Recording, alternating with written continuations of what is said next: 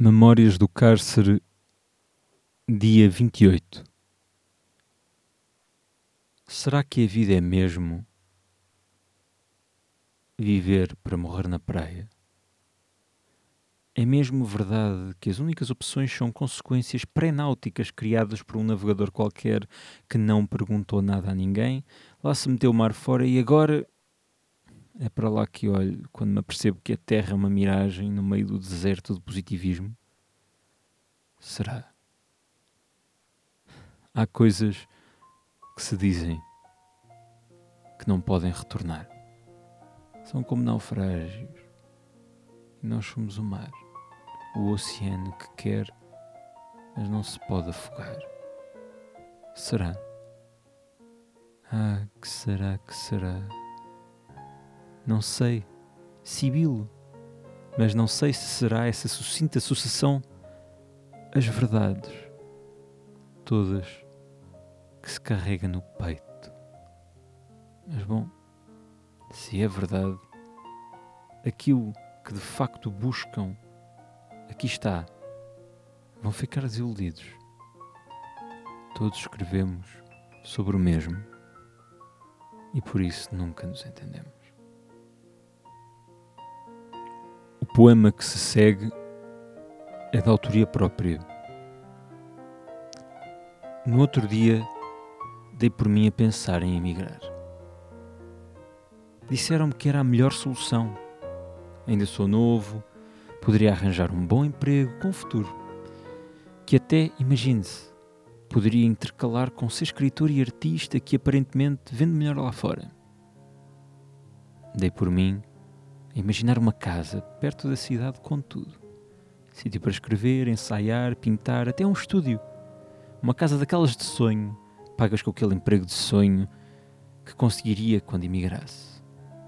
Dei por mim imaginar uma jovem relação a florescer nessa casa, que seria a nossa casa, um doutoramento, um casamento bem bonito, já no nosso país e depois, puf, de volta à casa. Tu Ias estar no estúdio escrevendo, eu na cozinha. Chamava-te só para te ouvir, responder que já vinhas e quando finalmente aparecesses, nesses dias em que estávamos em casa, ficava eufórico por te ver.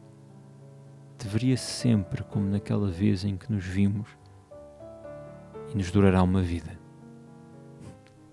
Dei por mim a pensar na casa, onde teria medo de perder. A casa onde às vezes me sentiria vazio sem saber do futuro, mas também a casa onde nos amaríamos eternamente. Vê lá tu que dei por mim a pensar nos dias em que sairias feliz para o trabalho, por teres trabalho, aquele trabalho que sempre disseste que ias ter lá fora. E eu, horas depois, acordava mais tarde e gravava algo antes de ir para a aula, que já estava efetivo. Imaginei nessa casa a garagem do nosso primeiro carro, automático, que as ruas aqui são avessas, e híbrido, porque não nos perdoaríamos se fosse de outra maneira, e a piscina que te convencia a construir só quando te apercebeste que assim ia ficar. Os amigos que íamos fazendo, os que visitavam, faríamos piqueniques e todas essas mundanidades que se fazem casados e imigrados. Eventualmente, depois de um telefonema que me poria a rir e a chorar, à frente de dezenas de adolescentes e jovens adultos imberbes, teria de voltar para casa para remodelar o escritório, afinal era preciso mais um quarto. Dei por mim a aumentar a casa, seriam precisos quartos para receber as visitas dos avós e uma forma de não maçar com as escadas. Dei por mim a escrever mais que nunca poemas a uma pequena criatura que encheria de felicidade e medo. Cuidava de ti, lá na casa, até ao dia em que corríamos para o hospital no carro automático por ruas avessas. Depois de euforia, voltaria de novo à rotina, de novo à aventura e nessa casa. Não íamos dormir entre choros e queixas do trabalho. São umas bestas, iria concordar eu, enquanto mudávamos uma fralda e nos beijávamos. Durante os verões, voltávamos cá, lembrávamos-nos do que já havíamos esquecido até regressarmos para casa, para a piscina.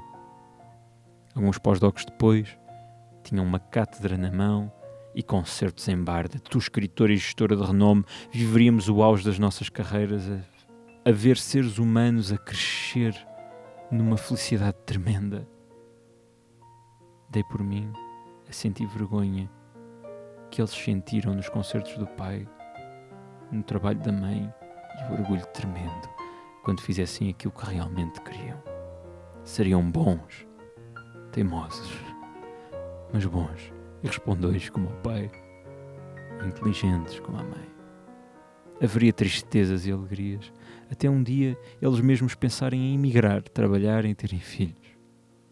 Dei por mim com cabelos brancos e barba alva ao teu lado, a dar-me a mãozinha naquele sorriso reconfortante que sabes fazer a olhar o infinito. Por mim a chorar. No outro dia, dei por mim a pensar que queria morrer em Lisboa, a mirar o sol, beijar o Tejo uma última vez. E não podia. Obrigado. Vão-me desculpar, não, não consigo dizer grande coisa agora. Alguns destes poemas estão num blog que eu tenho.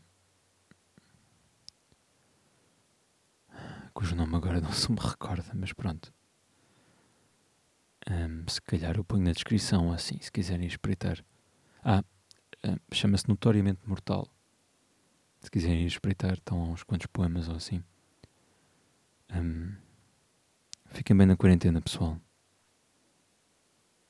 Até amanhã.